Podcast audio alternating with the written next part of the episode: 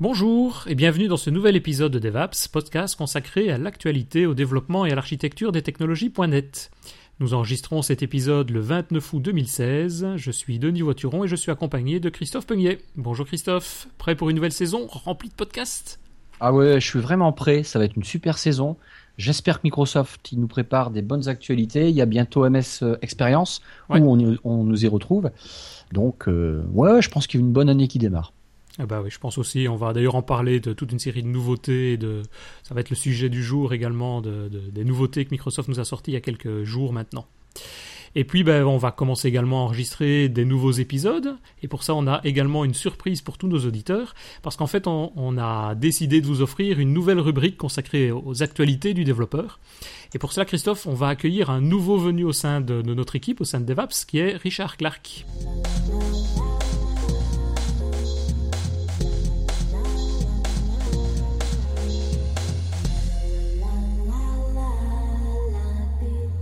Bonjour Richard.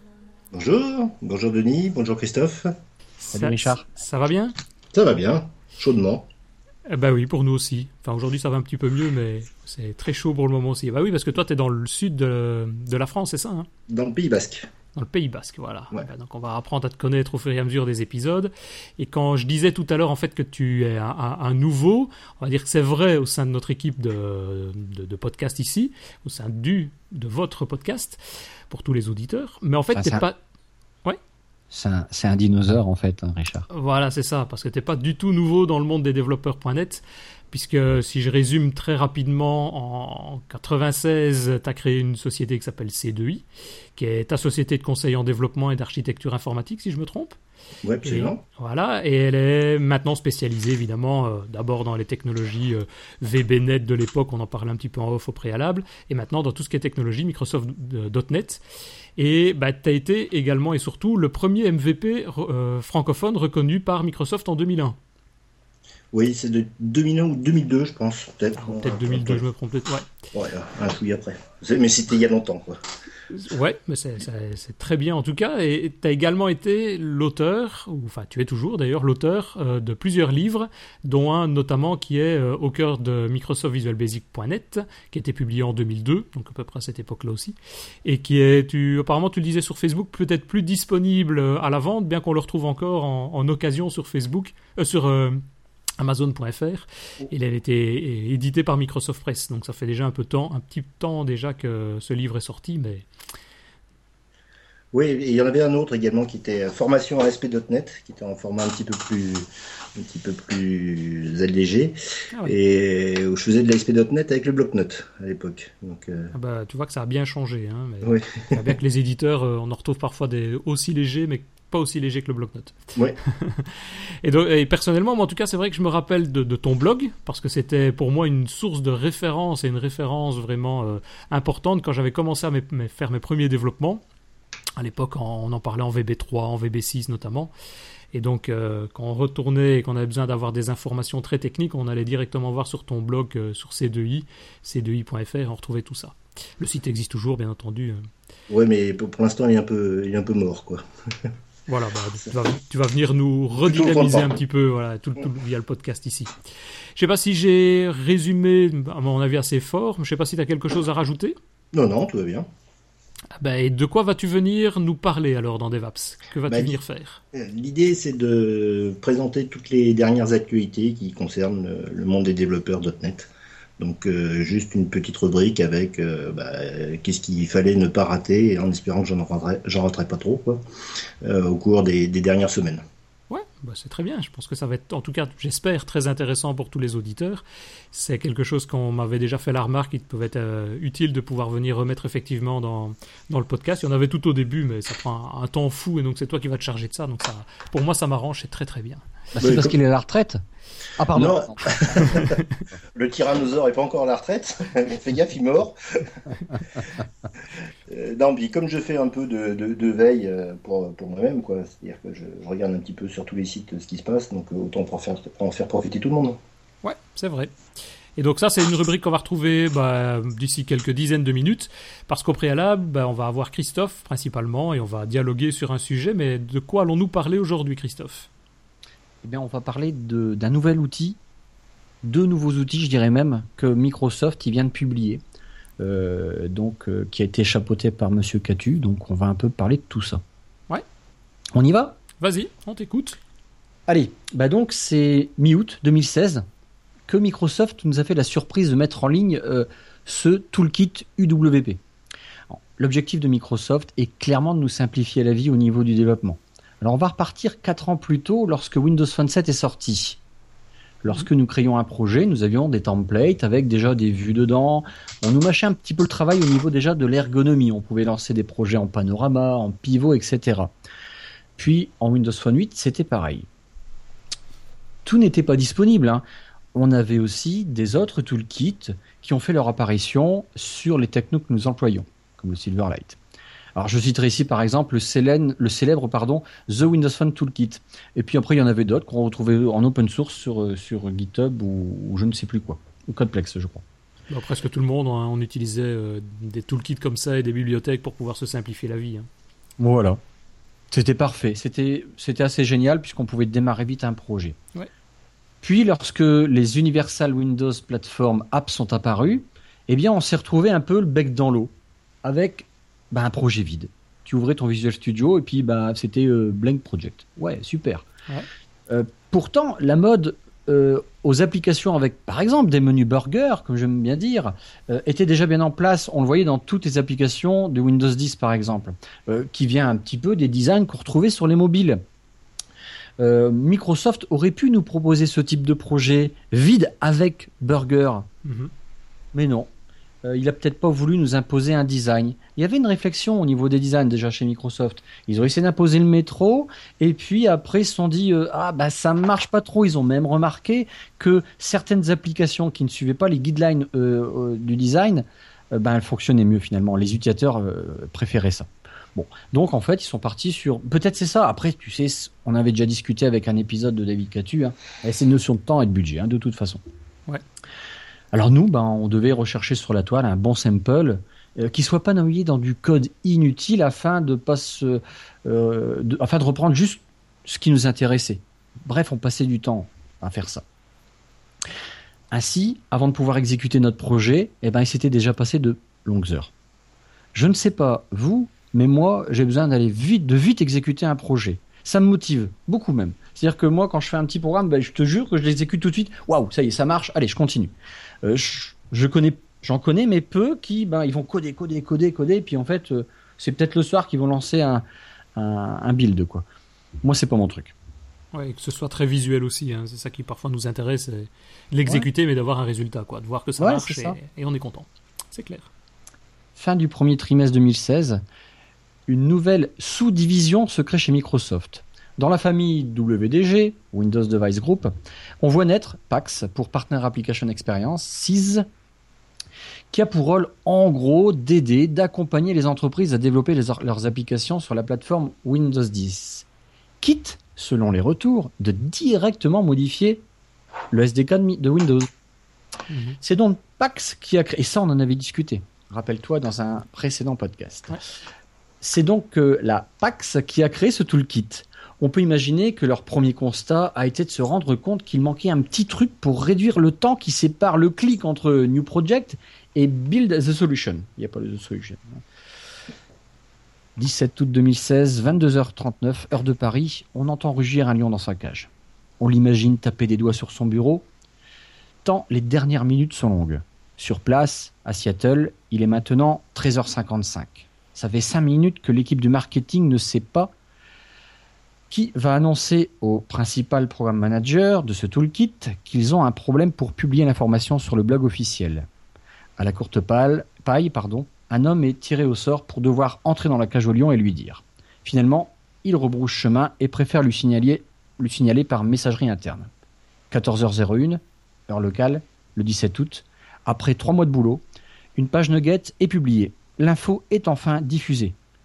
Monsieur David Catu nous annonce enfin la nouvelle UWP Community Toolkit est enfin disponible dans sa première version. 14h34, l'article de Giorgio Sardo, euh, Sardo pardon, senior directeur, est disponible. Alors, ce petite introduction qui m'a paru sympathique de dire, que nous apporte en fait ce toolkit? La réponse, elle est simple du temps, tout simplement. Hein.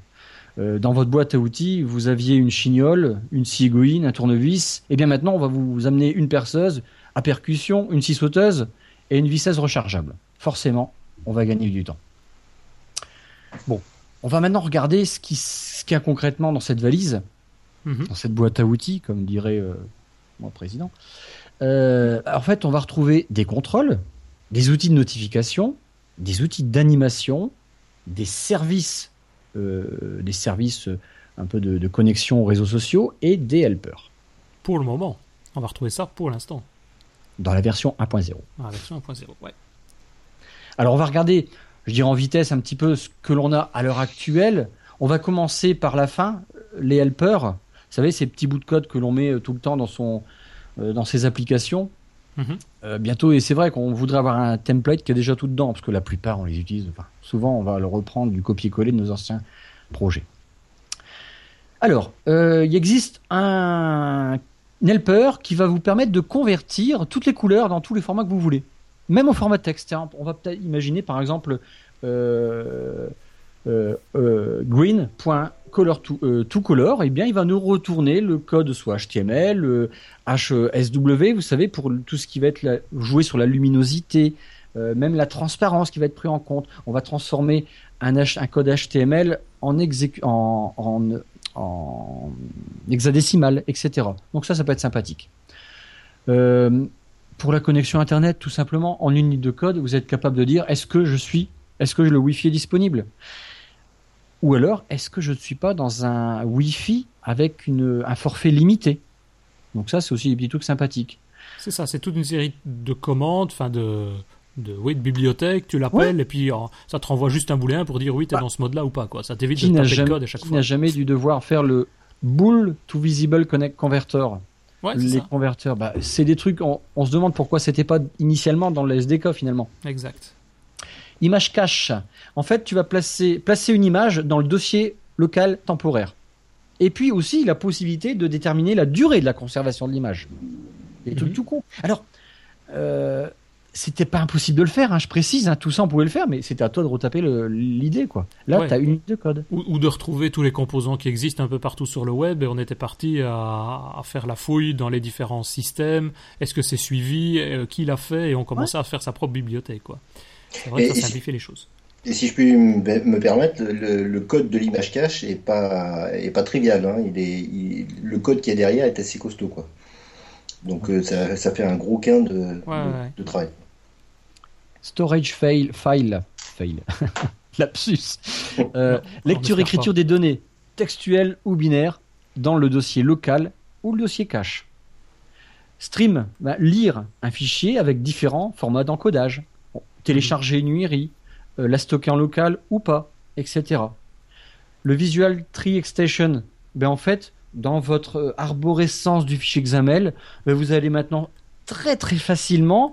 Euh, je veux le premier euh, ou le dernier. Voilà, en fait, vous vous baladez dans votre XAML. Au même titre qu'on se baladerait dans les nœuds d'un XML.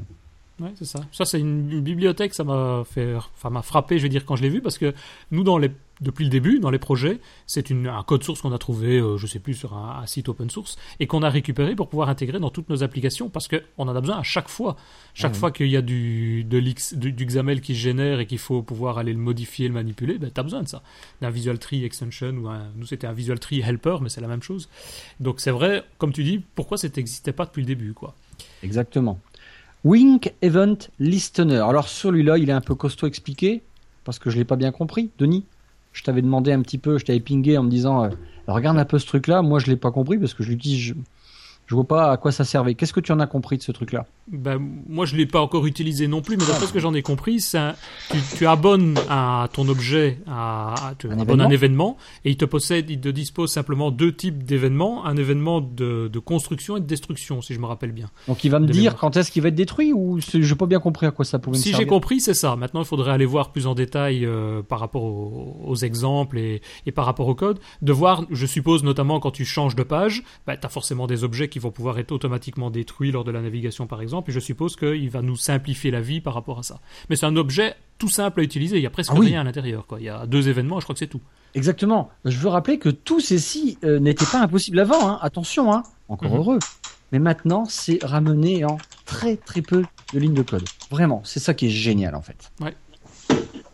ça. Maintenant, on va passer aux services. Alors, les services, bah, ça va être des connexions Internet. Par exemple, Bing. Il existe un service Bing qui va vous retourner une recherche selon un ou deux mots-clés dans, dans votre moteur de recherche préféré, Bing. Euh, et ça va se limiter à 5000 requêtes par mois dans la version freemium. Sinon, après, à vous d'avoir votre clé pour euh, consommer du service Bing. D'accord? Mais ça, c'était déjà le cas, hein, je pense. Euh, les, API de Bing, comme des autres d'ailleurs, oh, soit tu l'as en gratuit et tu en as un nombre limité, soit tu payes à ce moment-là pour avoir des, un service même plus professionnel aussi et un support. Et, je répète, ça, c'est une ligne de code. Vraiment. Vous savez à quoi ça m'a fait penser? Tout ça, une petite parenthèse. Ça m'a fait penser à du Silverlight. Pour moi, à mon point de vue, Silverlight, c'était vachement plus facile, quoi. Je pense à mon caméra task photo, euh, point chaud. Ok, merci, fais voir. Et puis, euh, et puis je consomme, quoi. Là, c'est pareil, on a, on a, une ligne de code. Alors, ensuite, on a les services pour, pour Facebook. Ouais. Une ligne. Alors, on va déclarer son token. Ça, ok, c'est une ligne juste au-dessus. Et juste en dessous, vous allez dire par exemple, ben donne-moi les instances, euh, par exemple de mon de mon de mon, flux de telle personne, par exemple. Donne-moi euh, mon profil, renvoie-moi ma photo, une ligne de code. Poste-moi un message, une ligne de code. Vous avez par exemple post to feed A5. Donc j'ai un titre, un message, description, une URL. Pouf, c'est fait, c'est envoyé euh, etc. Vous avez comme ça une simplification, bon Dieu de bon sang de bonsoir, je dirais, là-dessus. Exactement la même chose sur Twitter. Donc vous avez, vous pouvez en une ligne de code recevoir les informations d'un utilisateur, son flux euh, sur les, par exemple, 50 derniers euh, tweets qu'il a mis, poster un tweet, poster une image, etc. C'est mhm. super simple, super simple. Ensuite, les notifications. Alors les notifications, il y a pour l'instant euh, deux choses essentielles, et puis je dirais plus, il y a un exemple. On va pouvoir en quelques lignes de code C Sharp, mais facile, attention, là il n'y a pas qu'une ligne, de, euh, par exemple, avoir une lifestyle, euh, comment on dit en vrai, c'est ça une lifestyle, hein c'est comme le podcast, excuse-moi. Une, tuile, Une tuile dynamique. Une tuile dynamique. Voilà, c'était une pub exprès que j'ai fait. Euh, donc voilà, là on va pouvoir euh, bah, pinguer en fait finalement euh, sa tuile en, en pas grand chose avec le format que vous voulez. Donc c'est super simple. Les toast notification, bah c'est pareil, c'est tout aussi simple. vous avez un système où vous allez pouvoir bah, envoyer euh, une notification au Windows 10 ou au Windows Phone 10, euh, au Windows Phone 10, au Windows 10 mobile par exemple. Mhm. Donc ça, c'est assez génial. Euh, bon, puis après, il y a autre chose, mais j'en parle pas. je, je tease, non, ça m'intéresse pas. Enfin, il y a toute une partie d'animation qui est super sympa autour des images. On va retrouver faire des fondus d'images. Euh, faire du décalage XY d'une image avec animation, bien évidemment. Euh, faire du blur. Alors le blur, le, c'est-à-dire le, le, comment on appelle ça, le brouillé, le, je sais pas comment ça se dit en français. Hein. Donc là, euh, c'est bah, super bien en fait. On va pouvoir gérer tout ce truc-là avec le bout de code XAML et la ligne de code en C Sharp. c'est vrai. le flou. Le flou. Oh ouais, je suis bête, j'ai même. c'est parce que tu parles tellement bien anglais que. Tu, me demandes hein, si tu veux. Oui, non mais voilà, je sais, bah oui.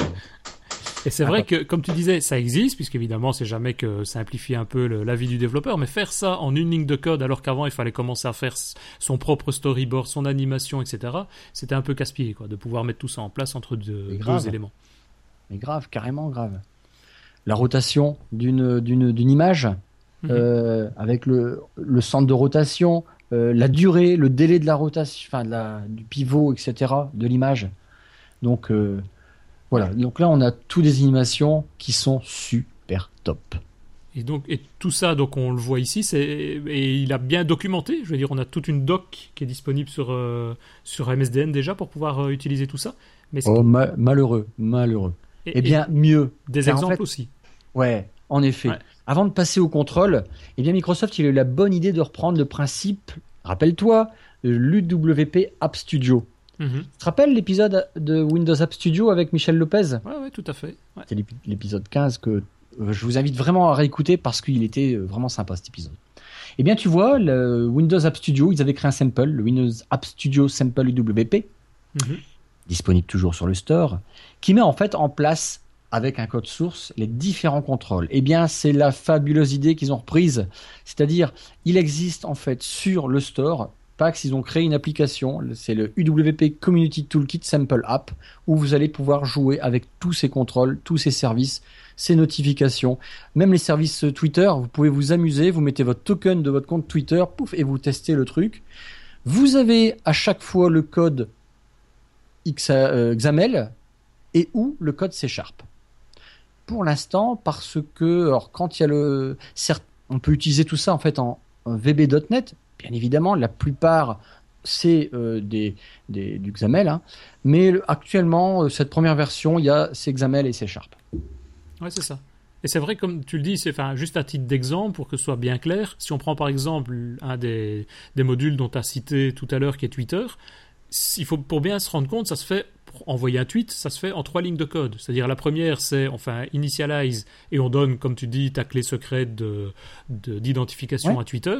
Un deuxième ligne d'instruction, c'est on fait un Twitter service instance login async, donc on se connecte.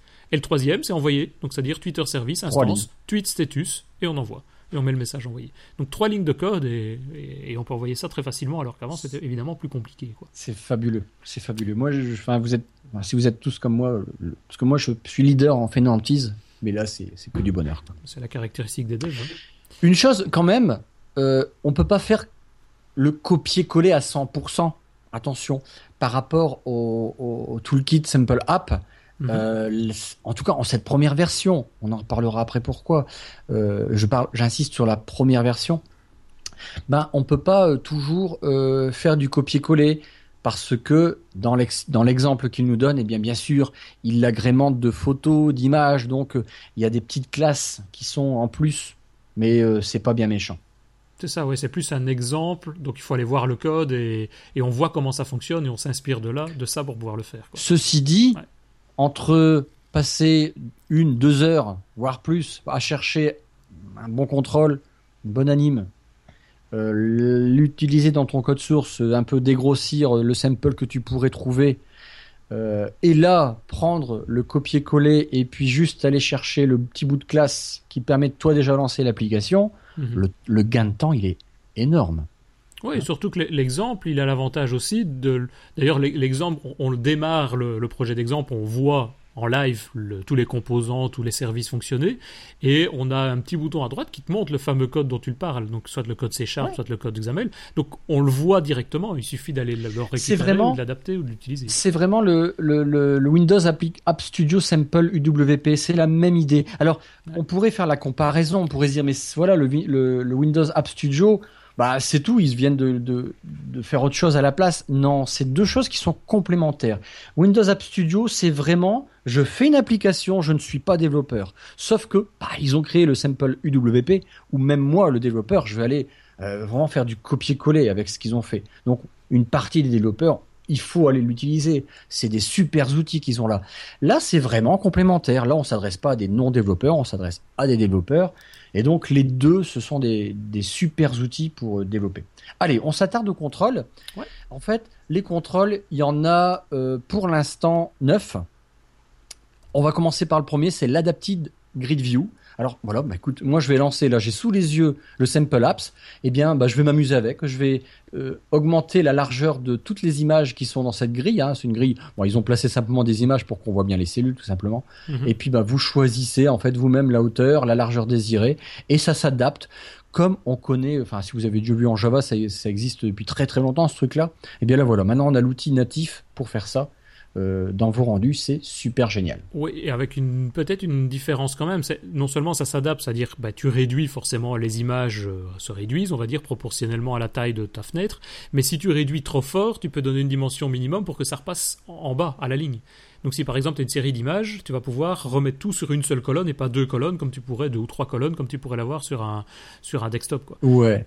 Ouais, c'est vraiment génial. Et puis, euh, bah pareil, le bout de code, il est, Si je regarde à l'intérieur, j'ai la ressource et puis j'ai euh, le, le contrôle de points Adaptive Grid Views. Il y a une ligne avec mhm. quatre propriétés, basta. C'est juste le binder sur la bonne source de données, les bonnes images, quoi, forcément. Après, celui que j'ai été tout de suite, je te promets, voir en premier, c'est le hamburger menu. Eh ben, j'ai fait la même chose. Mais c'est terrible parce que ce truc-là, il m'a bien fait chier au départ quand je voulais un peu faire une application WP. Exactement. Quand, quand, tu fais une application, enfin moi la première chose, je me dis, je vais faire une application, donc je vais faire comme les autres, je vais faire ça, ce que Microsoft propose aussi. Et puis tu cherches et tu trouves pas, et c'est casse-pied. Ah, c'est ce que j'ai dit plus haut. Hein, euh, voilà, quoi, tu, tu sais que si tout le monde fait ça, eux font ça, et puis voilà, euh, projet vide. Merde. On a tellement été mal appris, nous dirons-nous, avec nos templates tout faits en Windows 27. Ouais. On a été mal appris. Alors, bah, ce menu burger, bah, vous le connaissez tous, on va pas le redécrire. Donc là, par contre, il vous propose de choisir l'arrière-plan de, de n'importe quelle couleur que vous souhaitez. Euh, la largeur, en fait, le display mode, quand, vous, tu utilisais le split view, bah, tu avais plusieurs euh, choix par défaut. Il est déjà fermé, il est semi-ouvert, il, euh, il est euh, tout en haut et puis tu cliques sur un bouton, il n'y a rien à gauche, mais c'est à ce moment-là que tu vois un menu descendre, etc. Tu choisis la largeur, la hauteur, bref. Mhm. Donc, et puis le bout de code, bah, effectivement, tu peux pas directement le copier-coller parce qu'il y a des data types par rapport à ce sample, hein, attention. Hein. mais, sinon, ça marche très très bien. ce data type, euh, j'en parlerai après où on peut retrouver en fait, par exemple, le photo data item qui propose dans le sample. Ça se trouve en 30 secondes, tout cassé. J'avance. Euh, nous avons aussi le range selector. Alors le range selector, il est vachement sympathique. Vous connaissez tous les sliders horizontaux. Et eh bien là, en fait, vous allez pouvoir choisir une échelle d'une valeur à une autre valeur, un minimum. Donc avec deux slides sur la même barre. Donc très très facile et ça peut être bien utile. L'image ex donc là, en fait, bah, vous avez euh, des placeholders de, de, différentes images que vous pouvez euh, euh, ajouter dans toute une liste. Moi, j'en ai jamais eu l'utilité, donc je me projette pas dans ce contrôle. Non, si, moi ça, m'intéresse parce que c'est une, extension au composant image. Et moi, ce qui m'intéresse surtout, c'est le, le, comment on appelle ça, la machine à laver, là, comme dirait les, le, petit truc qui tourne. Ben, c'est-à-dire, non, d'avoir, quand tu as un chargement d'image sur Internet, ben, ça peut prendre un certain temps pour euh, aller la récupérer. Et là, tu as euh, le petit waiting, le petit curseur d'attente qui s'affiche et donc qui tourne en permanence. Et donc ça, tu peux le configurer, tu peux lui donner différentes tailles, etc. Donc ça, ça peut être sympa. Et euh, tu, as, tu as remarqué la simplicité de mise en place? Ah oui, bah, on le prend et c'est tout. C'est un composant. Oh, c'est limite écœurant, quoi. Pour ceux qui ont travaillé avant pour le faire eux-mêmes. Le Hiderer, alors excusez-moi de la prononciation, Red Text Blocks. Bon, bah text block avec en tête. C'est un text block avec en tête. J'aurais pensé aussi le text block avec en tête. Celui-là aussi, j'aurais aimé. Tu vois, c'est tout con, c'est l'autre. Mais euh, bah, celui-là, il est juste génial. Hein. On a déjà l'en-tête. Je sais pas si toi comme moi, mais ça me faisait toujours chier de, mettre un, stack panel avec le machin, le machin. Et combien de fois faire ça? Bon, voilà, en fait. Mais Écoute, j'ai trouvé. Comme tu dis, pour, il faudra, à mon avis, peut-être dans une version suivante, avoir la même chose, mais avec d'autres types de composants et pas uniquement le text block dans lequel tu peux mettre bah, que du, texte avec une en-tête au-dessus. Mais ça a l'avantage que l'en-tête soit déjà formatée en format euh, titre titre 1, donc ça donne la couleur par défaut de. Ouais, c'est vraiment génial. Mais c'est un gain de temps monstrueux ce truc, hein. Ah oui, parce qu'en gros, c'est un composant, deux propriétés, propriété du titre, enfin l'entête, et propriété du contenu. et ça se met en dessous ou à, droite, j'ai vu. Voilà, ouais, c'est ça, en vertical ou horizontal. Moi, une extension de ce truc-là, c'est d'avoir le texte qui soit disable, enable, et que ce soit aussi un text box selon le choix. C'est ça, ouais. Ça serait pour moi l'évolution V2. Text box ou autre chose? Pourquoi pas un autre type de chose Ouais, bah la V3 peut-être la autre chose. Ouais, tout à fait. Radial jauge. Radial jauge, il est super génial pour ceux qui veulent faire des tableaux de bord, des, des interfaces. Euh, bon, on peut s'imaginer une, solution sur tablette qui permet de modifier telle ou telle chose. Euh, en fait, vous avez en fait le, radial jauge. Bah, je sais pas comment décrire ça. Bah, bon, ok, vous avez tous vu, vous savez ce que c'est. Je ne décris pas. C'est un compteur de voiture. Hein. Comme un compteur de voiture, voilà. Une évolution pourrait être que là, il y a un dégradé d'une valeur de mhm. couleur à une valeur à fond. On pourrait imaginer qu'on part du vert jusque le rouge avec un super dégradé radial, radiant. Bon, vous m'avez compris. J'ai pensé, c'est la première chose à quoi j'ai pensé. Je dis, oh putain, la future évolution de ce truc, ça va être ça. Euh, mais ça, c'est juste génial. On peut modifier tout ce qu'on veut là-dedans. C'est, ça a dû être un petit peu casse-couille euh, pour développer, mais, mais c'est, je suis bien content qu'il l'ait fait. Ouais. On peut imaginer aussi que lorsque je déplace avec, euh, si c'est un truc touch, bah, que j'ai pas le choix d'avoir. Voilà, je reste sur l'écran et non pas sur euh, sur les tics, mais non pas sur les pas, pouvoir mettre de entre deux. Mais voilà, c'est euh, un super contrôle. Mhm. Le contrôle euh, top Moumout aussi, c'est le slidable list item.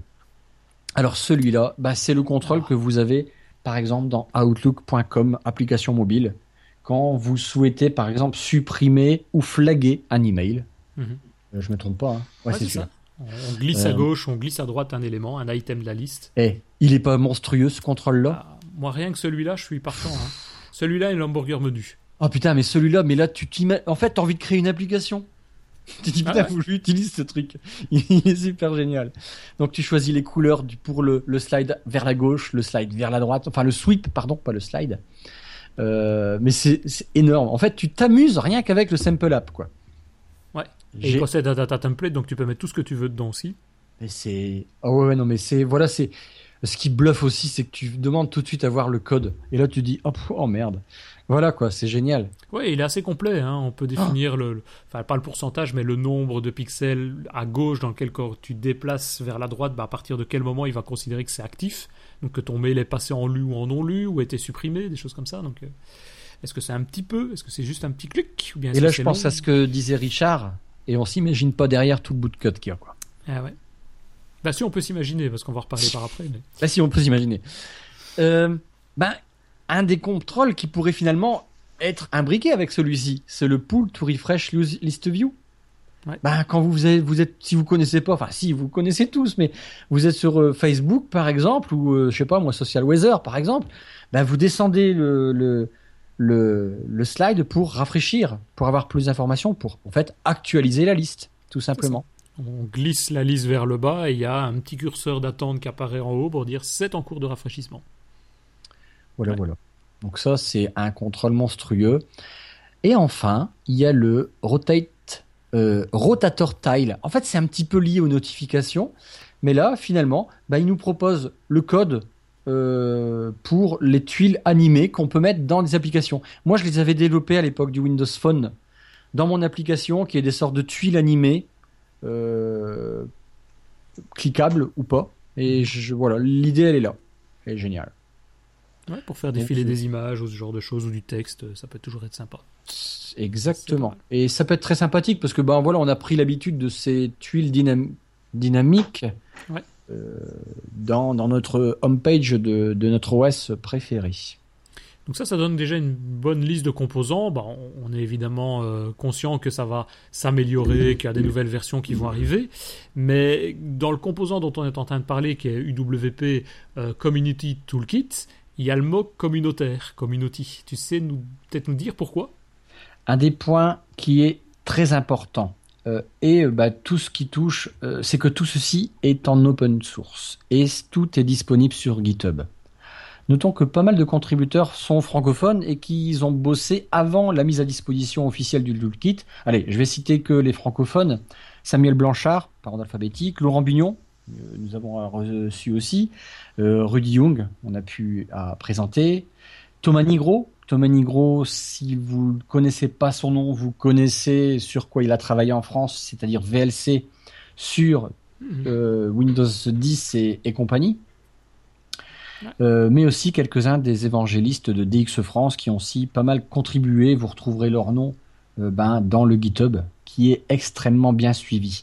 Euh, petite parenthèse, pourquoi le, toute cette partie open source est bien suivie? Bah Parce que euh, Monsieur Catu ben, est vachement actif en open source. Il a l'habitude déjà de bien gérer tout ce qui est open source sur Babylon.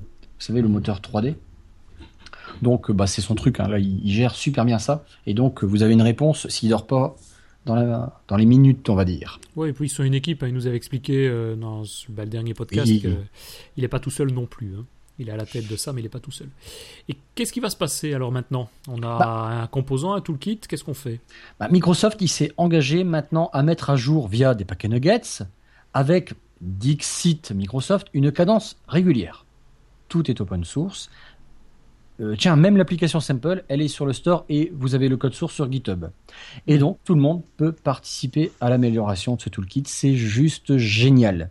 C'est ça, donc c'est pas juste du code où on disait on prend le, les morceaux qui nous intéressent. À la base, c'est un NuGet. Si on veut le mettre dans notre projet, on a le sample pour euh, voir comment ça marche, mais on a surtout le package NuGet à intégrer dans l'application. Quoi.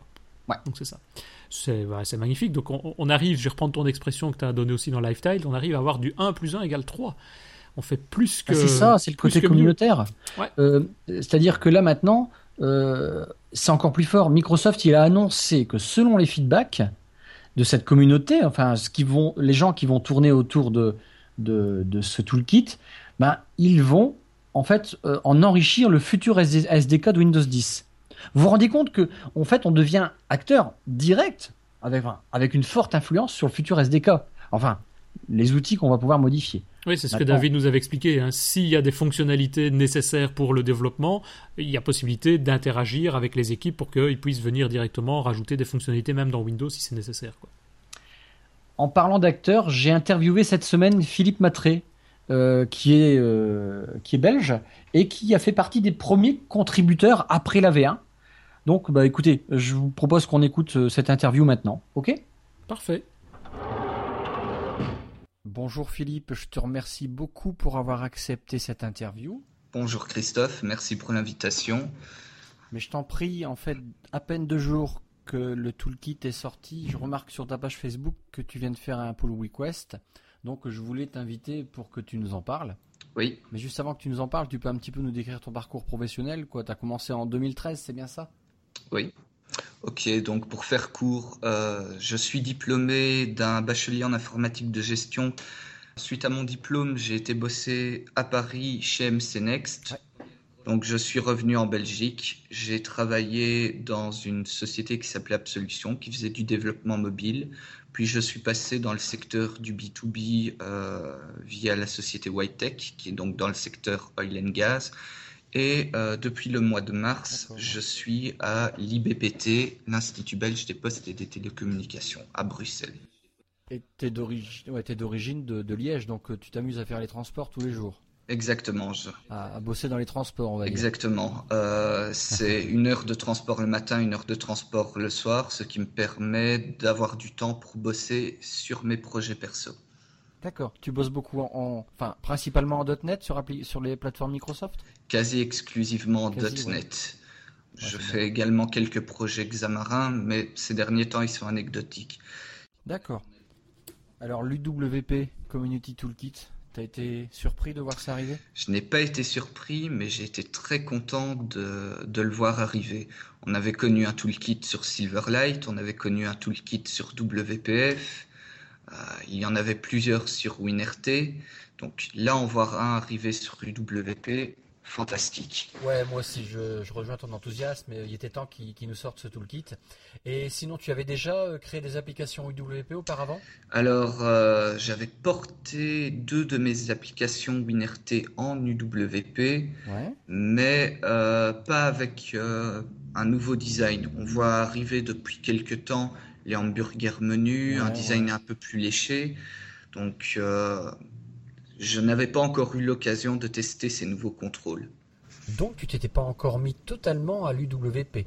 T'avais pas été regarder comment on implémente un menu dit burger avec les split view, etc. Exactement. Il y a quelques semaines, j'ai téléchargé euh, le projet Template 10 de Jerry Nixon. Oui, c'était le template le plus connu.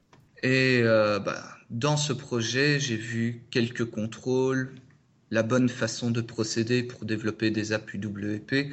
Bon, ça reprend tout ce qu'on connaît déjà, le, le pattern MVVM, quelques contrôles bien écrits en XAML, parfait. Ouais. Ouais. Donc euh, ici, euh, dans le dernier projet que je développe à titre privé, euh, j'ai utilisé donc Template 10 et le nouveau projet mené par David Catu. D'accord. Alors, si on parle du côté communautaire, je vois que tu avais déjà un compte GitHub où tu avais déjà mis des projets perso. Mais là, c'est la première fois que tu vas faire un pull request sur euh, quelque chose de, de- de commun, de, de- de communautaire. C'est mon premier pull request, oui, Ouais, tout ouais. à fait. C'est bien parce qu'en fait finalement c'est ce que veut Microsoft hein, a priori c'est que maintenant euh, toute cette partie-là elle va grossir. On a entendu qu'ils vont qu'ils vont continuer très régulièrement à suivre euh, à, à ce toolkit. Oui. Qu'est-ce que tu as amené? Explique-nous un petit peu là ce, que tu as voulu améliorer ou enfin apporter en nouveauté sur un des contrôles, un des services? Oui, alors c'est très simple. Euh, j'avais donc j'ai téléchargé le toolkit, je l'ai testé dans ma dernière application qui est tout simplement un Pokédex pour UWP. Et euh, dans le toolkit, il y avait l'accès au service de Bing. Donc, je me dis, je vais essayer de récupérer les dernières news, histoire d'amener simplement une page avec l'actualité euh, sur le sujet. Et euh, bah, malheureusement, cette fonctionnalité n'était pas disponible. Alors qu'en fait, c'est très très simple de récupérer l'actualité sur Bing, il suffisait juste de modifier l'URL. Donc je me suis dit, ben, quitte à, utiliser cette fonctionnalité, autant la proposer à tout le monde. Et donc j'ai été jeter un coup d'œil dans le code source, je me suis rendu compte qu'il y avait moyen très facilement de le modifier. Donc euh, je me suis dit, je me suis lancé, j'ai lancé mon premier pull request. Alors comment ça fonctionne? C'est facile de proposer une amélioration d'un sample existant, d'un code source existant. Euh, le code que tu vas envoyer, il va être supervisé par un admin, etc. Comment ça se passe? Alors le code est validé par quelqu'un au-dessus. Donc au début, je fais une branche du projet existant, j'en fais une copie sur mon profil, je récupère les sources sur mon ordinateur. À partir de là, j'ouvre la solution, je modifie le code, je fais mon commit pour l'envoyer sur mon GitHub et à partir de, de github.com, euh, je fais un pull request pour proposer à l'équipe qui maintient le projet original mes modifications. À partir de là, on peut ouvrir une nouvelle page où euh, le code va être examiné par euh, les responsables du projet, par d'autres membres, en fait par toute personne qui participe. Oui, c'est facile. Et puis, ce qui est intéressant, c'est que maintenant tout le monde va pouvoir bénéficier de, de l'amélioration que tu as faite. Là, il te reste juste qu'à modifier la documentation, c'est ça? Exactement. J'ai dû. Euh, pour moi, ça a été vraiment très enrichissant parce que je me suis rendu compte que ce projet, contrairement à de nombreux projets professionnels sur lesquels j'ai travaillé, est un projet qui est extrêmement bien écrit. Le code est propre, agréable à lire, compréhensible, vraiment fantastique. Limite formateur. Oui, c'est très formateur. Et parce que c'est formateur, je pense faire davantage de pull requests par la suite. Ah, mais tu vas faire plaisir à beaucoup de développeurs et puis euh, aussi à, à, des gens de chez Microsoft qui se sont battus pour que ça soit en, ça soit communautaire ce projet-là. Et sinon, tu avais utilisé l'application qui ont sorti en même temps, le, WP Community Toolkit Sample App, qui était disponible en même temps, dit d'ailleurs. Oui, oui, tout à fait.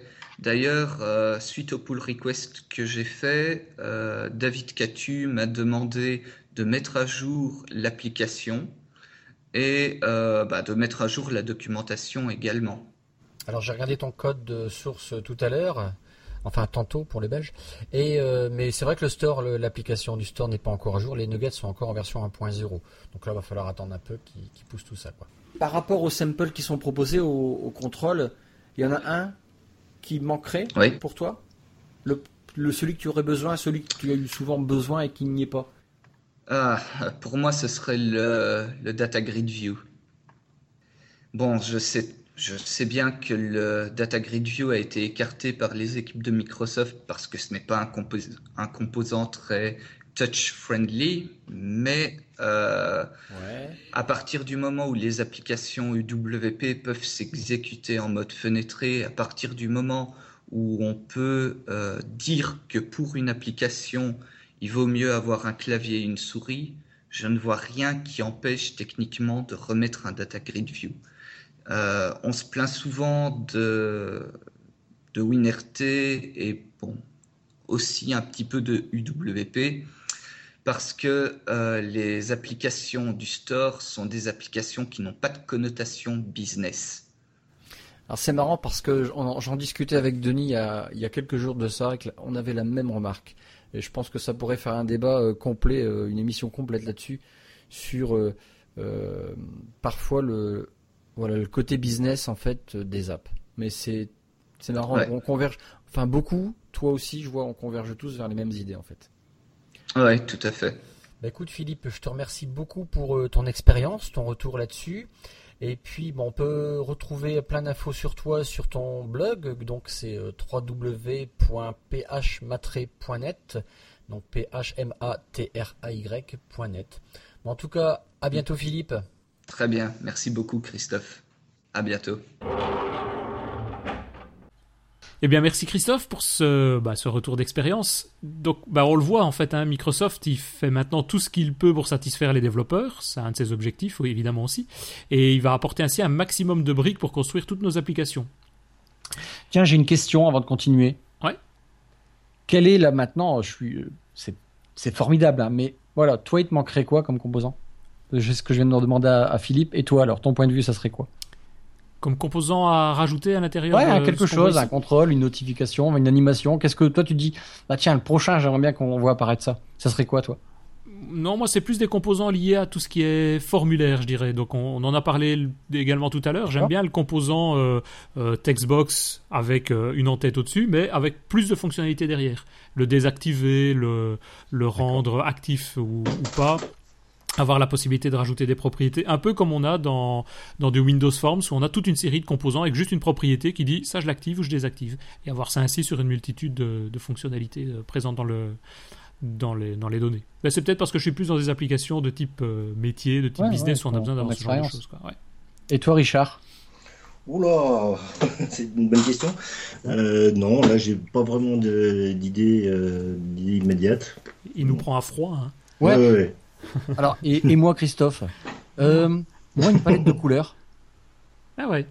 Un bouton avec un choix de palette de couleurs. Facile à mettre en. Enfin, voilà, j'ai même pas. Facile, forcément, je sais que ça sera facile. Mais un truc, pouf, quelle couleur tu veux Celle-là. Ok, merci. Au revoir.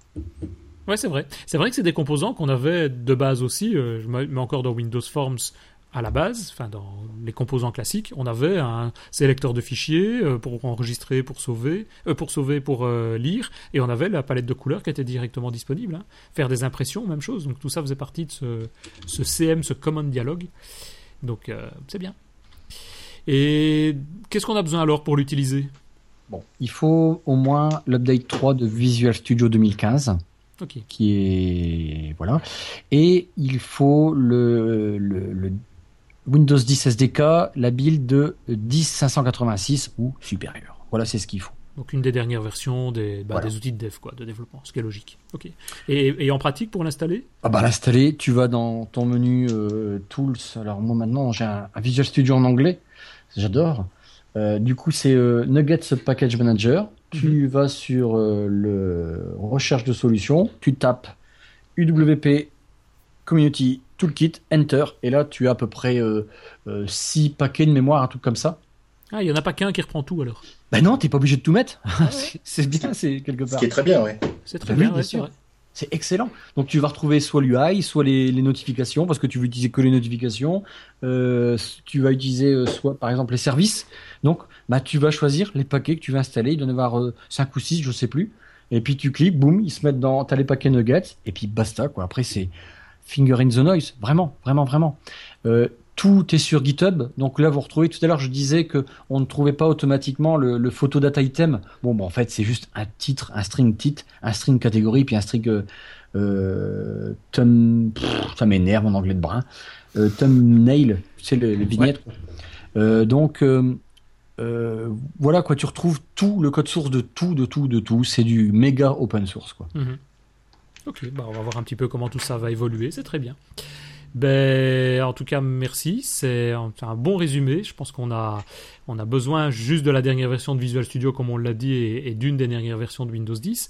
Et une fois que le package NuGet, le ou les packages NuGet sont téléchargés, on dispose ainsi bah, d'une multitude, comme on l'a vu, hein, une multitude de composantes, fonctions d'aide, donc des helpers notamment, qui vont nous, permettre, créer, nous permettre de, créer nos applications UWP euh, bah, beaucoup plus facilement que ce qu'on avait au préalable.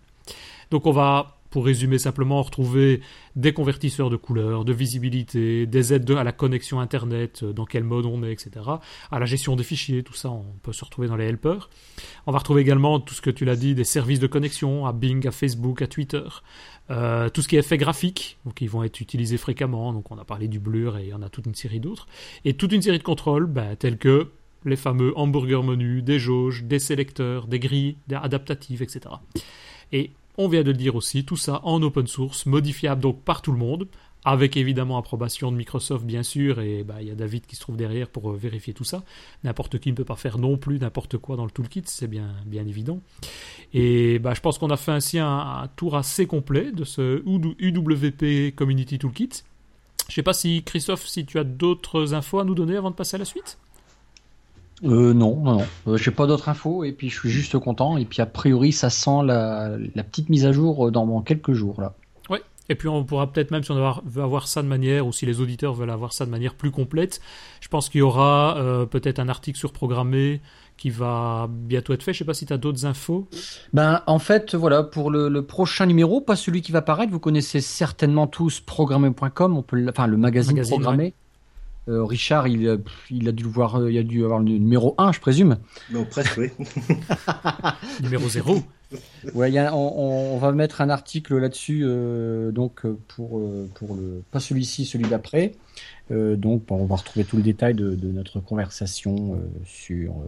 donc, vous pouvez vous abonner en PDF aussi, tiens. C'est programmé.com. donc c'est comme ça qu'on l'a fait. D'accord. Moi, je fais plutôt en format papier parce que parce que j'aime bien. Euh, bah oui. Bien voir ça. Je, les PDF, c'est pas encore mon truc. Mais voilà, donc il y a les deux, vous avez le choix, c'est assez génial. Super, super magazine. Moi je préfère le PDF parce que le papier, je le paume, tu vois. Je le dépose quelque part et après je sais plus où il est. Le PDF, il est toujours dans mon PC et ah ça, le PC, je le paume pas. Ça, c'est. En fait, on peut avoir les deux, même si vous voulez. Et si tu veux, moi j'ai une méga pile qui pèse une tonne de tous ces magazines. Vraiment. C'est un truc de fou, quoi. Voilà. J'ai pas le numéro 1 par contre. Ouais, ça, moi Je dois avoir le numéro euh, peut-être 15, un truc comme ça. Bah, tu demanderas à Richard, comme ça il va te le donner. je, vais, lui vendre, oui. voilà. Collecteur. Je sais pas si tu as d'autres marques, toi, Richard, sur ce, la, présentation qu'on vient de faire. Sur les... Oui, bah, euh, j'avais, moi j'avais deux remarques. Euh, bah, la première, tu me demandais là au niveau des contrôles, donc du coup, ça y est, c'est arrivé au cerveau. tout ce qui est graphe, alors je sais que c'est extrêmement compliqué et puis après il y a peut-être euh, euh, les problématiques avec des éditeurs euh, qui, proposent ça en, standard et qui les vendent. Mais tout ce qui est graphe, tu sais, les, linéaires, les, les barres graphes ou ce genre de choses, c'est vrai que c'est un peu sophistiqué, mais ce serait sympathique d'avoir quelque chose en open source quelque part. C'est vrai que tu fais une bonne remarque. Je me suis toujours posé la question. Il faudra peut-être une fois demander à que ce soit David ou à quelqu'un d'autre de Microsoft, mais quelles sont les relations comme ça avec les éditeurs externes? Parce que sur certains, ici on, marche un petit peu sur leur plate-bande, mais sur certains, bah, ça risque de, de, les ennuyer un petit peu. Quoi. Je ne sais pas. On pense à Téléric par exemple. Par exemple c'est sûr que là, Microsoft, il va pas oser non plus faire mal à ses partenaires finalement. Enfin, des partenaires, pas des partenaires, parce qu'il n'y a pas d'engagement, je présume. Mais euh, demain, ils me sortent un logiciel qui fait euh, des devis tout seul, ça va me faire mal, quoi. Mmh. Mmh. Euh. Et, la deuxième chose, je ne sais pas si vous vous souvenez, au moment où il y avait justement le, lancement de, de VB.NET, donc euh, au début des années 2000, euh, il y avait la, la, communauté VB6 qui avait commencé à râler parce que euh, VB.NET n'avait rien à voir avec avec VB6 et justement il y avait un certain nombre de choses très simples comme par exemple des dessiner des rectangles ou dessiner des, des, lignes, des ronds, ou genre de choses qui n'existaient pas en standard dans le, dans le framework. Et ils avaient mis en place un, justement une petite DLL qui faisait, qui palliait à ce genre de choses.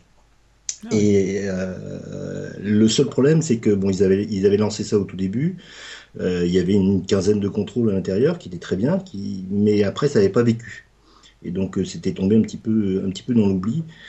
bon là, moi je fais confiance à David et puis à toute l'équipe qui a derrière pour faire vivre. Et puis là, on est véritablement en open source, donc ça va.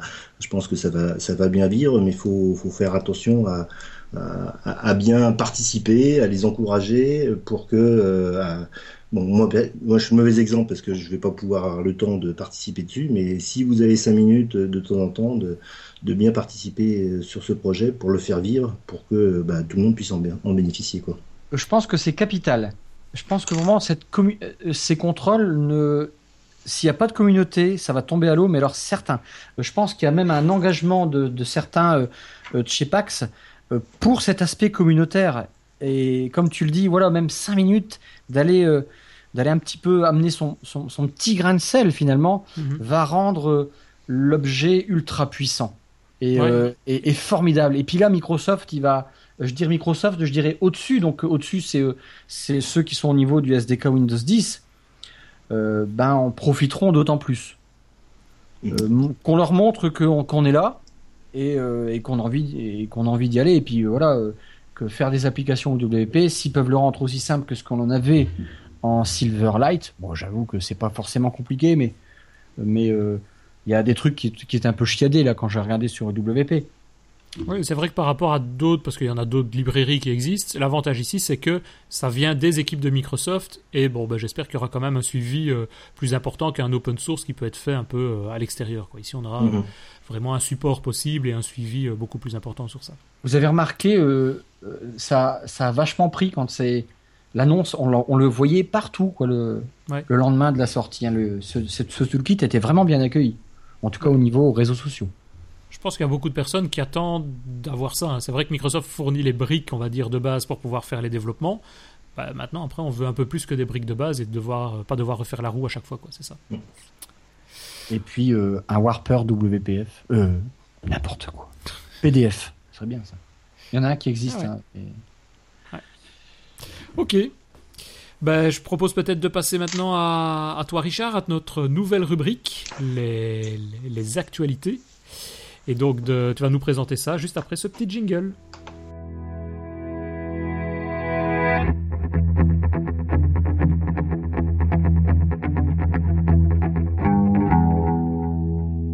Bon, euh, oui, donc euh, on, va, on va commencer un petit peu l'ensemble des actualités. Euh, donc j'ai essayé de décomposer ça en plusieurs parties. Première partie qui concerne tout ce qui touche à, j'allais dire au cœur, c'est-à-dire à, Windows 10 et, et, consorts. Donc bien sûr la, première grande nouveauté de cet été, c'était l'apparition du Windows 10 Anniversary Update. Mhm. Donc du coup on a tout un tas de nouvelles API qui sont maintenant enfin à notre disposition avec lesquels on peut, on peut s'amuser. Donc, euh, bien sûr, là, dans toutes les news que je vous donne, vous retrouverez sur le, sur le blog de, du podcast euh, l'ensemble des liens qui vous permettent d'aller voir en détail euh, tout ce que je vous raconte. Donc, pour le Windows 10, les nouvelles API, qu'est-ce qu'on a en gros? Ben, On a le support des, des GIFs animés, pour ceux ah qui veulent qui veulent s'amuser avec, avec ces petits GIFs. on a la, le support des extensions. Alors, on, parle beaucoup des extensions pour Edge. Euh, et donc euh, maintenant, on a cette possibilité de pouvoir créer des extensions pour ces applications. Donc en gros, c'est une nouvelle façon de communiquer entre applications du Windows Store. Jusqu'à présent, on pouvait communiquer par euh, quand on mettait des fichiers ou par, par des protocoles. Mhm. Bah maintenant, on peut déclarer dans son application que c'est une application host qui attend des extensions et on peut créer une nouvelle application qui va, qui va aller rajouter des extensions à cette, à cette, première, cette première application. Euh, ensuite, on a bah, tout ce qui est euh, composition. Donc, j'ai un anglais aussi, aussi bon que celui que, de Christophe. Donc, c'est le Windows UI euh, Composition, donc qui permet de rajouter du shadow, du blur, des brushes, etc. Donc, oui, et surtout, on peut les déclarer dans le XAML. C'est ça qui est, qui est assez ah intéressant. Faire du euh, parallaxe Pour, euh, oui, oui, Et tout ça, enfin, très simplement, pas besoin d'écrire de code, uniquement du, du XAML. On a le, bah, le, convertisseur des applications Win32 en UWP. Alors ça, j'ai, j'ai pas touché. je sais pas comment ça ressemble en détail. Vu, puis j'ai pas eu le temps. Ouais. Euh, tout ce qui est euh, gestion améliorée des, des, game inputs, par exemple les, le Grand Prix de Formule 1 de Spa hier, donc euh, si vous avez un, un, volant avec du force feedback, vous pourrez créer une application UWP qui reconnaîtra ce, ce, force feedback. Mhm. Il y a une refonte du code pour tout ce qui est accès au, au, au store. Alors, je sais pas si, si, vous avez déjà fait des applications euh, UWP avec euh, des in-app purchase ou du licensing ou ce genre de choses. Euh, C'était pas très simple.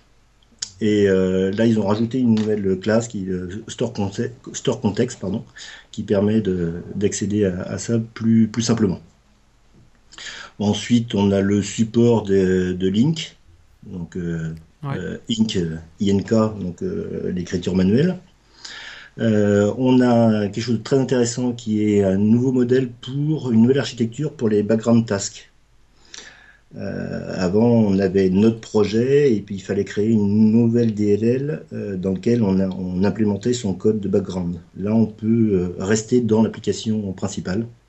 il suffit juste d'étendre l'objet app pour, pour écouter les, les, background tasks. Et puis, donc, il y a eu une implémentation pour le Media Player qui maintenant s'appelle le Media Player Element, donc qui, qui travaille en, en background beaucoup plus simplement et puis la gestion des, nouvelles vignettes et des nouvelles notifications de Windows 10, ce, qui est, ce qui est un petit peu normal. Intéressant. Tu as des choses à devoir ajouter, Christophe, sur ça? Je disais, rien que ça, on pourrait faire une émission pour euh, représenter tout ça en une heure. Ce serait génial. Je suis sûr que plein de gens y seraient OK. On, on faudrait qu'on lance un sondage, tiens, même. On, pourrait... C'est qu'on prenne du temps pour, euh, bah, voilà, euh, concrètement regarder, quoi. Montrer des... Ça va être super sympa, ça. Même le truc qui arrive après. Oui. Euh, donc ensuite, il y a, bah, comme il y a eu la mise à jour de Windows 10, il y a eu aussi la mise à jour de Windows 10 IoT. Mhm. Donc euh, cette fois avec le support des Raspberry Pi 3, Pi 2 et puis aussi Intel, Joule, ah donc qui est, spécialisé dans tout ce qui est réalité virtuelle.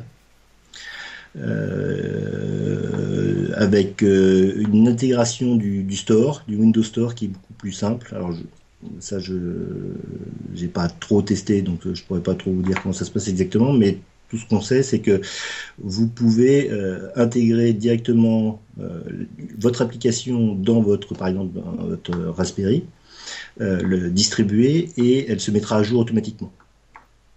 ça peut pas mal. Un peu sur le même principe que ce qu'on a au niveau des, bah, des applications classiques, euh, téléphone ou desktop. Quoi. Voilà, c'est ça. Donc ensuite, on a le support des cartes 8 Go, l'amélioration de la connexion Azure, euh, qu'est-ce qu'il y a d'autre, puis une mise à jour de la documentation. Bon, pour, euh, un petit peu, ce qui est pas, bah, ils disent qu'il y a une mise à jour de la documentation, mais pas de partout. ah, c'est ouais. au, fur et à mesure alors. Oui, c'est au fur et à mesure, oui. Ouais. Ok. Euh, ensuite, on a le framework.NET Monthly Rollup. Ouais. Donc euh, ça, ça ne concerne pas Windows 10. Euh, donc en gros, c'est via le Windows Update, on a une mise à jour maintenant mensuelle du framework.NET, donc pour Windows 7, Vista, etc. pour tout ce qui concerne les, les patchs de sécurité et d'amélioration de la qualité du produit, ce qui veut tout dire et rien dire. Euh, mais en gros, donc euh, on a, ils ont un système de, de, mise à jour du framework qui maintenant est mensuel, un petit peu comme l'ensemble de leurs applications d'ailleurs maintenant. Euh, et donc il y a une publication des mises à jour qui, qui, qui se fait euh, de façon mensuelle et ils l'ont appliqué maintenant pour le, pour le framework. Oui, c'est ça. À mon avis, c'est une demande, je suppose, des entreprises qui veulent avoir une garantie de sécurité, comme ils l'ont au niveau de Windows, ben, de l'avoir de la même manière au niveau des applications custom développées par. voilà. Dans le, dans le panel, quoi, le panel des applications. Alors, ça ne veut pas dire, par exemple, quand, quand le framework passe de version 4.6.2 euh, à 4.6.3, euh, là, il n'y aura pas la mise à jour qui se fera. Hein. C'est vraiment que les mises à jour du, du, framework qui est installé sur la machine. Il ouais, n'y euh, a, a, pas de, de grade. Quoi. Euh, ensuite, on a alors PowerShell open source. Donc, bon, personnellement. Qu'est-ce que ça donc? Euh, bah, tu sais que tu as, PowerShell dans, dans, Windows, donc euh, maintenant il, est, passé en open source. Il est passé en open source, ok.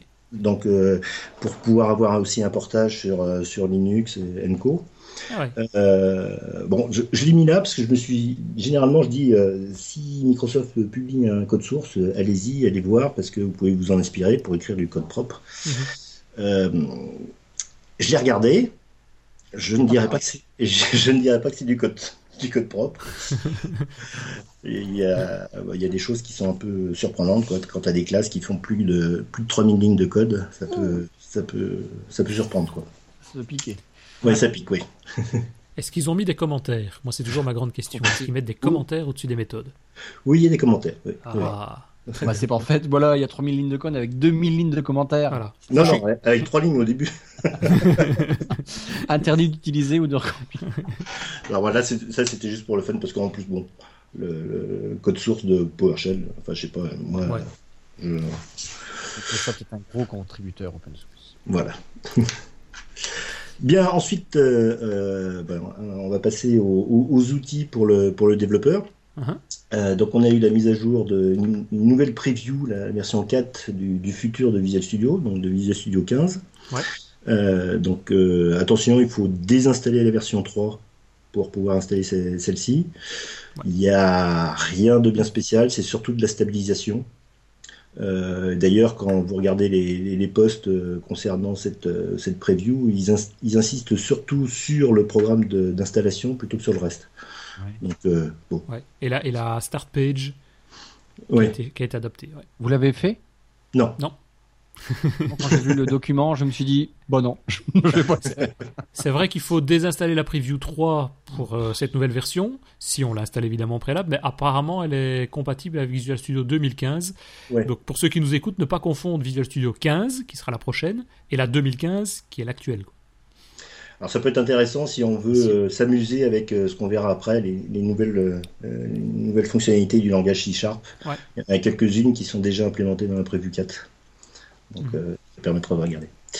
Euh, ensuite, bon, on a Visual Studio Code. Euh, d'ailleurs, j'ai oublié dans le slide de rajouter code. Donc, il y a Visual Studio Code qui est, qui est mis à jour. bon, ils mettent à jour ça tous les mois.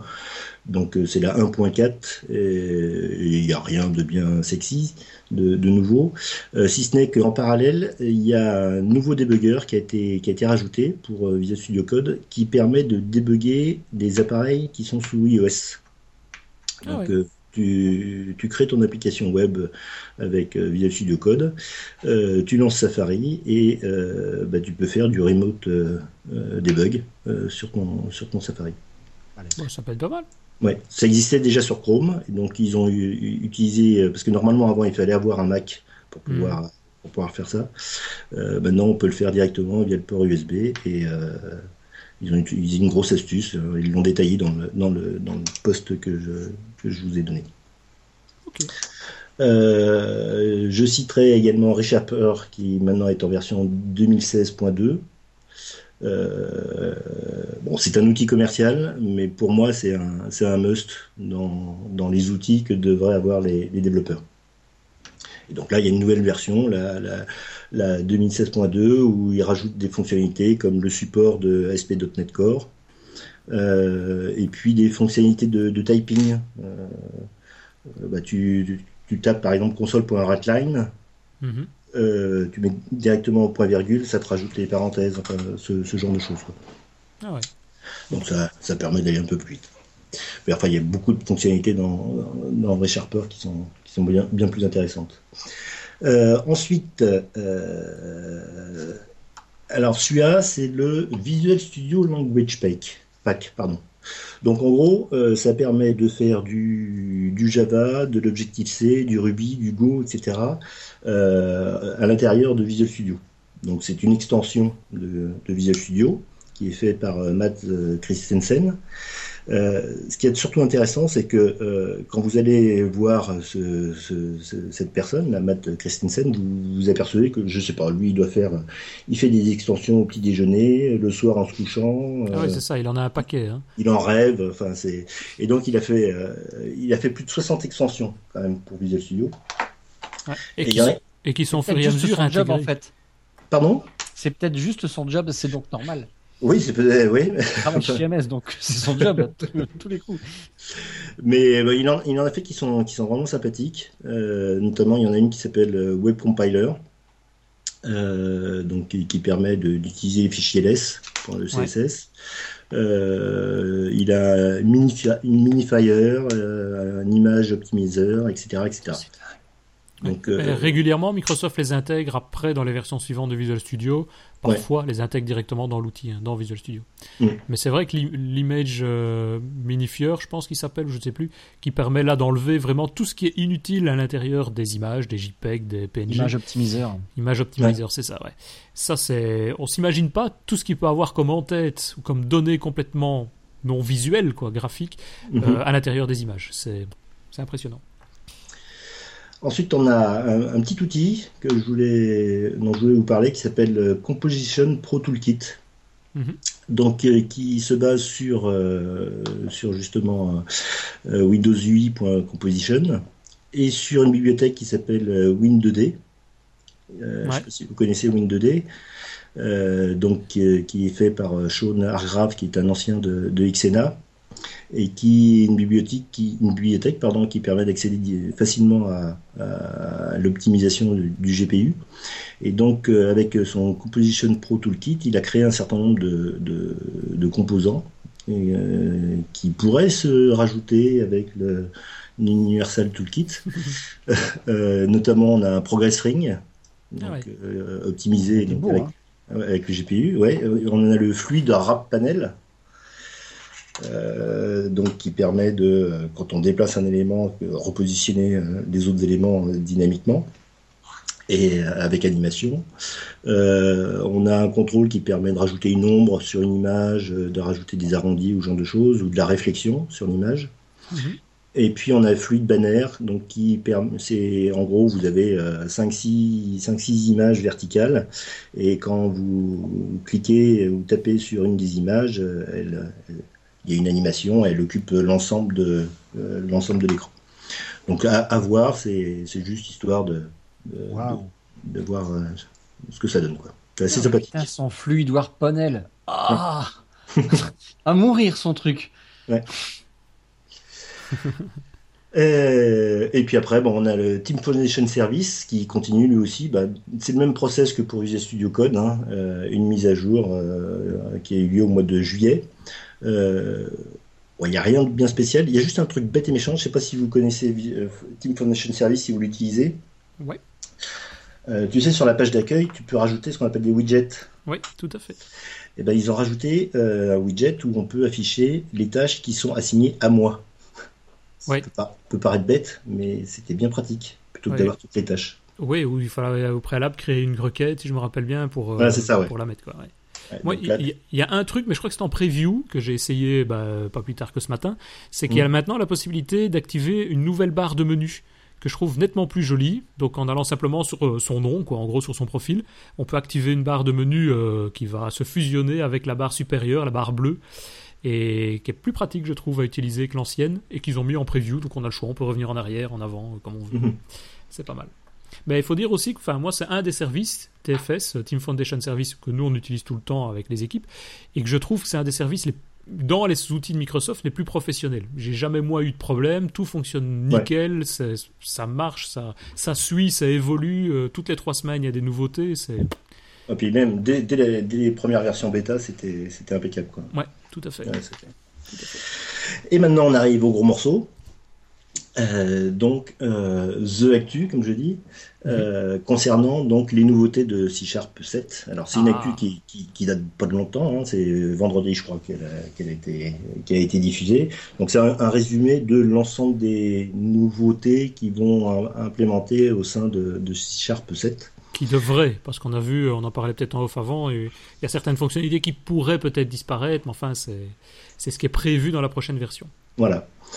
Alors, euh, d'abord, on a ce qu'on appelle les out variables.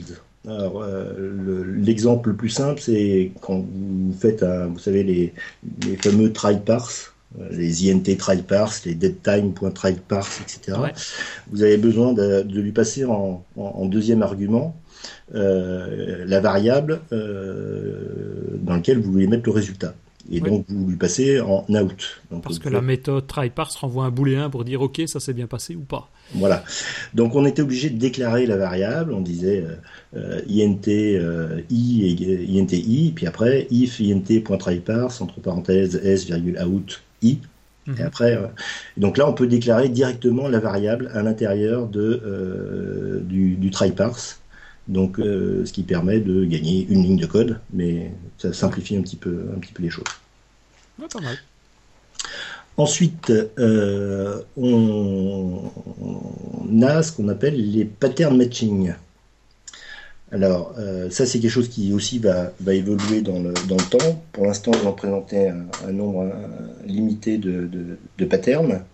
Donc, qui, en gros, euh, suivant si une partie du code répond à un pattern, on peut, il peut l'interpréter et pouvoir le faire, euh, pouvoir le faire euh, répondre à ce qu'on veut. Alors, ça correspond à quoi? Si par exemple vous écrivez if O is nul, actuellement vous ne pouvez pas le faire parce que nul il ne va pas le reconnaître comme, mhm. étant, comme étant un type. Alors lui il va le reconnaître comme étant une constante et il va pouvoir l'interpréter. De la même façon, euh, si on lui dit euh, if O is INTI, donc si le type O, si O est de type INT, il va, euh, il va répondre vrai et il va lui l'affecter dans la valeur, dans la variable i. Donc juste après, on pourra utiliser ce i qui a été déclaré au sein du test. C'est ça, donc il est testé et assigné à la valeur, à la variable qu'on lui, qu'on lui passe. Voilà. Et de la même façon avec les switches, donc les switches, normalement, on pouvait utiliser que des variables. Euh, bah là, de la même façon, on peut faire, euh, imaginons une, une, qu'on a un certain nombre de classes, par exemple la classe circle, la, la, classe rectangle. On peut faire un switch, le nom de la variable, par exemple switch shape. Si c'est un cercle, donc case circle circle, et après, on va utiliser la variable euh, circle et euh, typée. Donc, on peut utiliser directement sa propriété radius. Puissant, hein mmh, Ça, c'est cool, ça. Oui. Alors, j'ai vu des exemples. Si, si, donc, si vous allez sur le, sur le GitHub de, de Roseline, mmh. euh, si vous allez dans, le, dans les features, et c'est là où vous avez euh, des, des, exemples de l'implémentation de, de, tout ça. Euh, il y a parfois, il y a des moments pour arriver à comprendre ce qui se passe, c'est un peu casse-tête, mais je pense que c'est parce qu'on n'a pas l'habitude encore. ouais. Ben, c'est très, enfin, mathématique entre guillemets, c'est très très particulier parce qu'ils doivent aussi euh, s'imaginer tous les cas possibles pour pouvoir l'utiliser, ce genre de choses. Donc, à mon avis, ça doit être assez compliqué aussi à mettre en place. Ouais. ensuite, on a les tuples donc euh, les tuples qui permettent euh, euh, au sein d'une, on a actuellement le type tuple hein, dans, le, dans le framework. Ça c'est cool. et là maintenant, bah, on peut éviter de les déclarer. Donc on peut avoir une méthode qui retourne un tuple, mais au lieu de dire je vais retourner un tuple de type string string, il suffit de mettre parenthèse string virgule string, fermer la parenthèse, et ensuite ma méthode donc ça permet euh, d'avoir une, déclaration un petit peu plus sympathique du, tuple. On peut même les, affecter des, noms aux propriétés euh, qui seront retournées du tuple, parce que dans le premier cas, on aura le, le, le, item.item1 et puis item.item2 quand on a mhm. deux, deux, deux éléments dans, dans, le tuple. Là, on peut directement dire entre parenthèses string first name virgule int âge euh, et dans ces cas-là, juste après, on peut dire que ma méthode .firstName et ma méthode .âge. Ouais, c'est ça. Donc euh, c'est ce qui permettra d'aller encore plus vite. Et enfin, on a ce qu'ils appellent la déconstruction. C'est-à-dire que là, on a, on, a agi au sein de, au sein de la, au, niveau de la déclaration de la méthode. Maintenant, on peut agir également au niveau de, du consommateur de la méthode. Donc euh, initialement, on avait la méthode qui était déclarée comme étant string virgule string, donc qui retournait un tuple de string et string. Mhm. Et ben là, on peut dire euh, bah, ma méthode, euh, je vais la, consommer et je vais la mettre dans un entre parenthèses string first name virgule string last name. Et donc on aura un objet typé dans lequel on pourra dire item.firstname et item.lastname. Ouais. Donc euh, c'est des choses qui sont qui sont assez puissantes. Alors il faut savoir que les tuples ont déjà été enfin sont implémentés, ça c'est sûr, en, en VB.NET, euh, puisqu'il y a déjà eu un article là-dessus il y a, il y a quelques mois sur, euh, sur les nouvelles fonctionnalités de, de VB.NET. Ah oui, dans cette fonctionnalité-là. Oui, dans cette fonctionnalité. L'objet, euh, je, crois, crois qu'il est en système, système tuple dans lequel tu peux l'utiliser, ben, de manière classique, lui il existe déjà depuis quelques versions de framework. Quoi. Oui, alors les tuples qui sont utilisés là, c'est pas ceux du. Ce sont pas, les mêmes. Non, ce sont pas les mêmes. Ah. Euh, c'est des value tuples de mémoire. Euh, et pour l'instant, tu... ils sont même pas dans la preview 4. Il faut rajouter une référence nugget. Euh, pour en disposer. Ah pour, pouvoir les utiliser. ok. C'est vrai que moi, dans les fonctionnalités, jusqu'à présent, c'est celle qui m'intéresse le plus. Ouais, ouais. Euh, bon, et après, il y a tout un tas d'autres choses euh, qui, qui, existent. Euh, oui, j'avais oublié ça là. Oui, il y a aussi les fonctions locales. Donc, on peut déclarer maintenant une fonction à l'intérieur d'une fonction. Ça, mine de rien, ça c'est intéressant aussi. Hein. Oui, oui, oui, ça risque d'être aussi le casse-tête pour pour s'y retrouver, ça peut. Pour s'y retrouver. Mais l'exemple qu'il donne, donc c'est le calcul d'un Fibonacci. Et je pense que ça, c'est un très bon exemple parce que euh, on a une fonction récursive qui n'a rien à faire en dehors de euh, la fonction du calcul du Fibonacci. Euh, Fibonacci. Fibonacci, oui. Il a déclaré. oh, je vais te parler de ton anglais, toi. c'est de l'italien. Euh, donc ça, ça permet d'éviter de, d'exposer cette méthode à l'extérieur alors qu'on euh, on en a besoin qu'en interne. Quoi. Je trouve ça beaucoup plus propre, moi personnellement. Oui, c'est ça. Moi, c'est ce qui me plaît bien là aussi. C'est et non seulement, oui, plus propre en termes même de lecture et en termes d'accès. C'est-à-dire avant, il fallait effectivement déclarer quasiment deux méthodes, en mettre peut-être une privée, mais elle était accessible en interne par d'autres. Enfin, ça devenait un peu compliqué et bah, il fallait savoir. Je serais curieux de voir comment le, le moteur il interprète ça. Est-ce qu'il crée, est-ce que tu crois qu'il crée un truc euh, séparé? Je serais curieux de savoir. Pense, oui. oui. oui, parce qu'il y a, enfin, euh, change pas quoi. Ouais, à moins qu'ils aient changé le, la CLR, mais euh, ouais, non. Ils, vont, comme l'équipe anonyme, ils doivent déclarer une, une fonction anonyme qu'ils vont, vont rajouter quoi. Est-ce que tu crois que ça, ça boufferait plus? Ça consommerait plus pour les, les perfectionnistes? Je pense pas, non. Non, je pense que c'est surtout, euh, ça, ça, permet de, de mieux organiser son code. Euh, mais ça... Une meilleure lecture. Hein. Ouais, mm. Mais ça peut permettre aussi d'avoir des, des usines à gaz. Hein. Oui, mais parfois tu dis c'est quoi cette procédure qui est là? Enfin, cette procédure. Cette... Ouais, ouais. Là, ok, on, sait, voilà, elle sert qu'à ça. Est-ce que on peut les. Voilà, après, on peut. Une fonction dans une fonction de la fonction. Après, ça devient vraiment bordélique. Mais non, c'est vraiment bien pour la récursivité, ça. Tu sais, c'est comme les méthodes d'extension. Des fois, on voit des méthodes d'extension. Euh, je vois un certain nombre de, codes tous les jours. Là. les gens qui s'amusent avec les fonctions d'extension, dans le principe, c'est très bien, mais alors ce qu'ils en font, c'est euh, des fois, c'est l'horreur. c'est pour ça qu'on essaie de mettre en place des conventions, hein, conventions de nommage, conventions de développement, euh, qu'il y a du code analysis possible pour pouvoir valider un petit peu tout ça. Donc, Ne mettre qu'une seule fonction grand maximal dans une fonction. Voilà.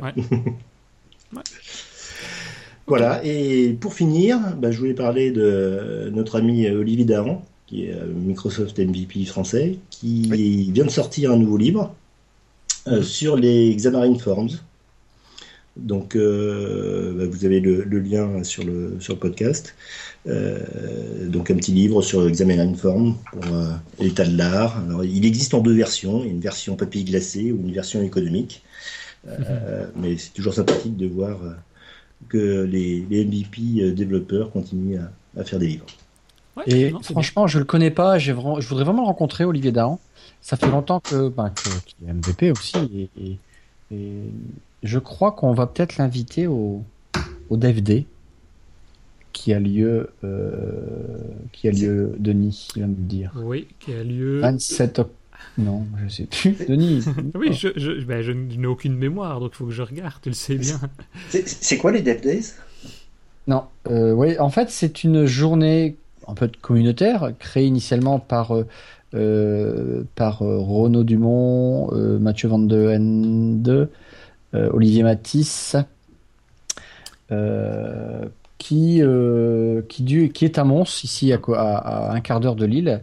Le 29 Et en novembre. Fait, ben, le 29 novembre, voilà. Le prochain. Euh, et euh, ben il y a, y a, deux salles qui sont c'est dans une grande salle de cinéma.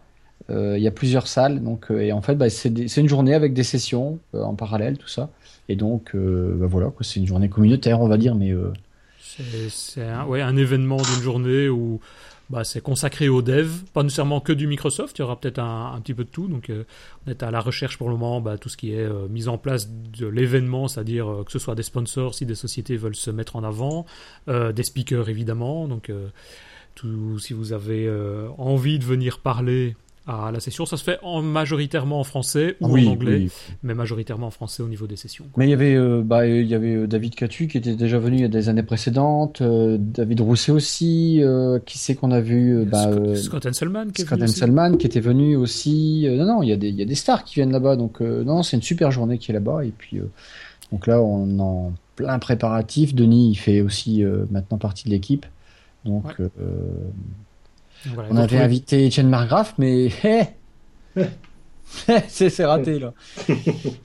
le mais, truc. mais il va revenir pour nous. Hein. Bah, je- mais c'est tellement évident. C'est Oui. tellement évident. Bien sûr, et la marmotte aussi. Et, euh, alors pour revenir à Olivier Dahan, euh, je me demande si on l'a pas pingé. Ça, je ne sais plus. Je ne sais pas. Donc, euh, voilà, voilà. Non, non, On mais je, vérifier. je me demande s'il vient pas. À vérifier. Euh, J'ai l'info. ouais. Il y a peut-être même François Tonic qui va venir. Ah oui. Ah, ouais. Voilà. Bah donc, euh, on donnera plus d'infos de toute façon dans les prochains, prochains DevApps aussi. Donc, euh, si vous voulez déjà avoir des informations sur cet événement, bah, il y a un seul site qui est www.devd.be et vous retrouvez un petit peu tout ce qui est nécessaire pour savoir ce qu'il y aura. On va le mettre à jour pour avoir la liste des speakers, la liste des sessions. Et tout ça va se mettre en place au fur et à mesure. On a encore quelques semaines maintenant pour que tout ça soit fini- finalisé. Ben voilà, ben, je pense qu'on arrive un peu à la fin de cet épisode, un peu plus long que d'habitude, mais on a des nouvelles rubriques, donc c'est un peu logique et c'est un peu normal. J'espère que ça pla- plaira à un plus grand nombre. Donc en tout cas, un grand merci Richard pour toutes ces infos. Ben, merci. Euh, merci à toi Christophe aussi. Je pense que nous arrivons donc, bah, comme j'ai dit à la fin de l'épisode. N'oubliez pas, comme je le dis à chaque fois, que nous attendons toutes vos impressions sur ce dernier épisode ainsi que tous les précédents, en nous laissant un message à la fois de critique s'il y a des choses que vous n'avez pas aimées, que vous souhaitez changer, ou bien d'encouragement en tout cas via bah, le site sur devaps.be ou bien directement via le compte Twitter devapspodcast. Et bah à bientôt Richard, à bientôt Christophe. Salut Bonne Salut. soirée. Ciao, bye bye